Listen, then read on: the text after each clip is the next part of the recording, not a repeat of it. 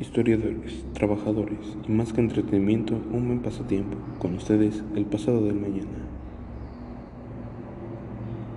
Buenos días a todos los radioescuchas de la zona.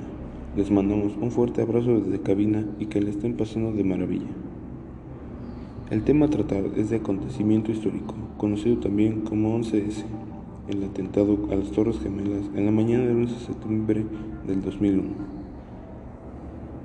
Recordemos que antes de esta fecha las relaciones internacionales de Estados Unidos eran crecientes, así como su economía. Pero no fue hasta después de estos sucesos que querían que Estados Unidos solo tuviera intereses internacionales con ciertos países y cerrando sus fronteras al mundo. Esto con el fin de evitar otro ataque terrorista. Mencionando este ataque terrorista, fue planeado por el grupo Al-Qaeda y su líder Osama Bin Laden quienes tiempo después del atentado reafirmaron que eran autores de dicho suceso, aunque anteriormente se lo negaban.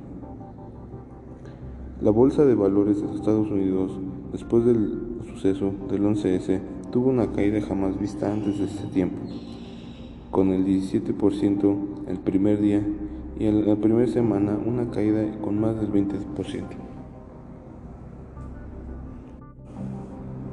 En esos momentos, Estados Unidos congeló varias cuentas bancarias de sospechosos del país y el odio contra el musulmán se estaba haciendo cada día más evidente. Después de eso comenzaría un nuevo conflicto, la guerra de Afganistán, que lleva sembrando caos y miedo desde octubre del 2001 hasta la fecha actual.